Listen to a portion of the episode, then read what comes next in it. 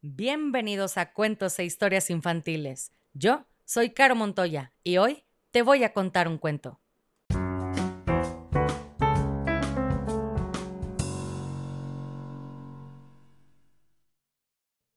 Y el cuento del día de hoy se llama La fórmula del doctor Funes, capítulo 12, Un montón de manzanas. Parecía el día más feliz de la vida de Pablo. Yo, en cambio, estaba un poco asustado. Por más que la señorita Lucy me castigara tanto, creía que la broma había sido demasiado dura.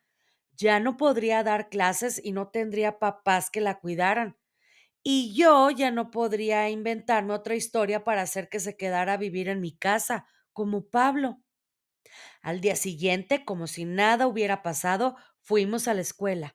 La señorita Lucy, vestida ya con ropa de niña, seguía allí con el señor Delgado. En cuanto llegamos, nos dijeron que teníamos que ir a la dirección. Yo me temía lo peor, que nos hubieran descubierto con lo de la pócima para rejuvenecer, o con lo de la carta de mi papá. El corazón casi se me salía. Ahora van a ser buenos niños, nos ordenó la señorita Lucy, o más bien, la niña Lucy. Y me van a decir de dónde sacaron esa manzana.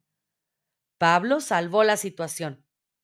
Señor Delgado, ¿quién es esta niña? Yo no la conozco. ¿Y tú, Martín? Ustedes respondan lo que les está preguntando, nos dijo con voz golpeada el director. ¿De qué manzana habla? ¿De la que le regalé a la señorita Lucy ayer? Por supuesto que de esa manzana estoy hablando, respondió la niña creyéndose todavía maestra.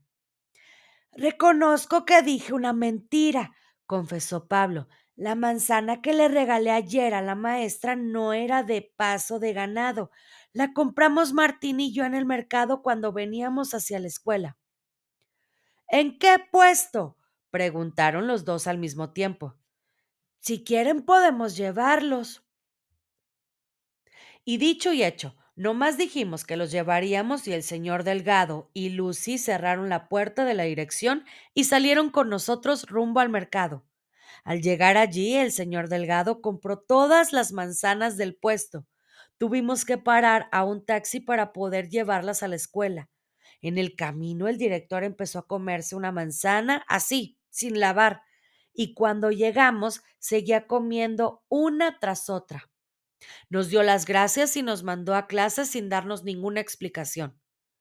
Durante el recreo pudimos asomarnos a la dirección. El señor Delgado seguía mordiendo manzanas con tal asco que parecía que se estaba comiendo una lagartija viva.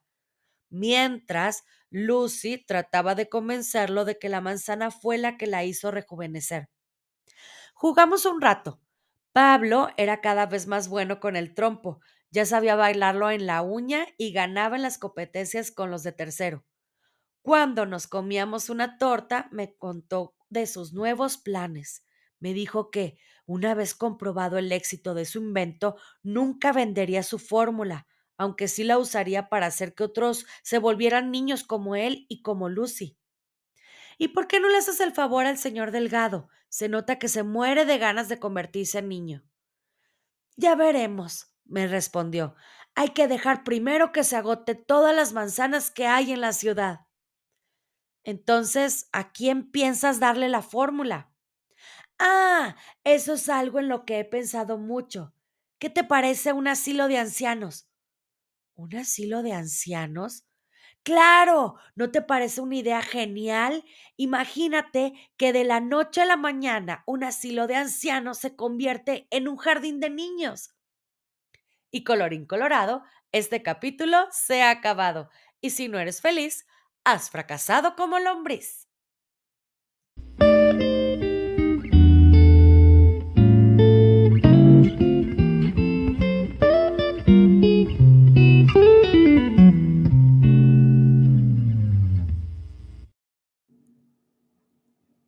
Si quieres escuchar tu nombre en una dedicatoria al principio del cuento, escríbeme por mensaje directo en Facebook o Instagram para conocer la dinámica. Me encuentras como cuentos e historias infantiles.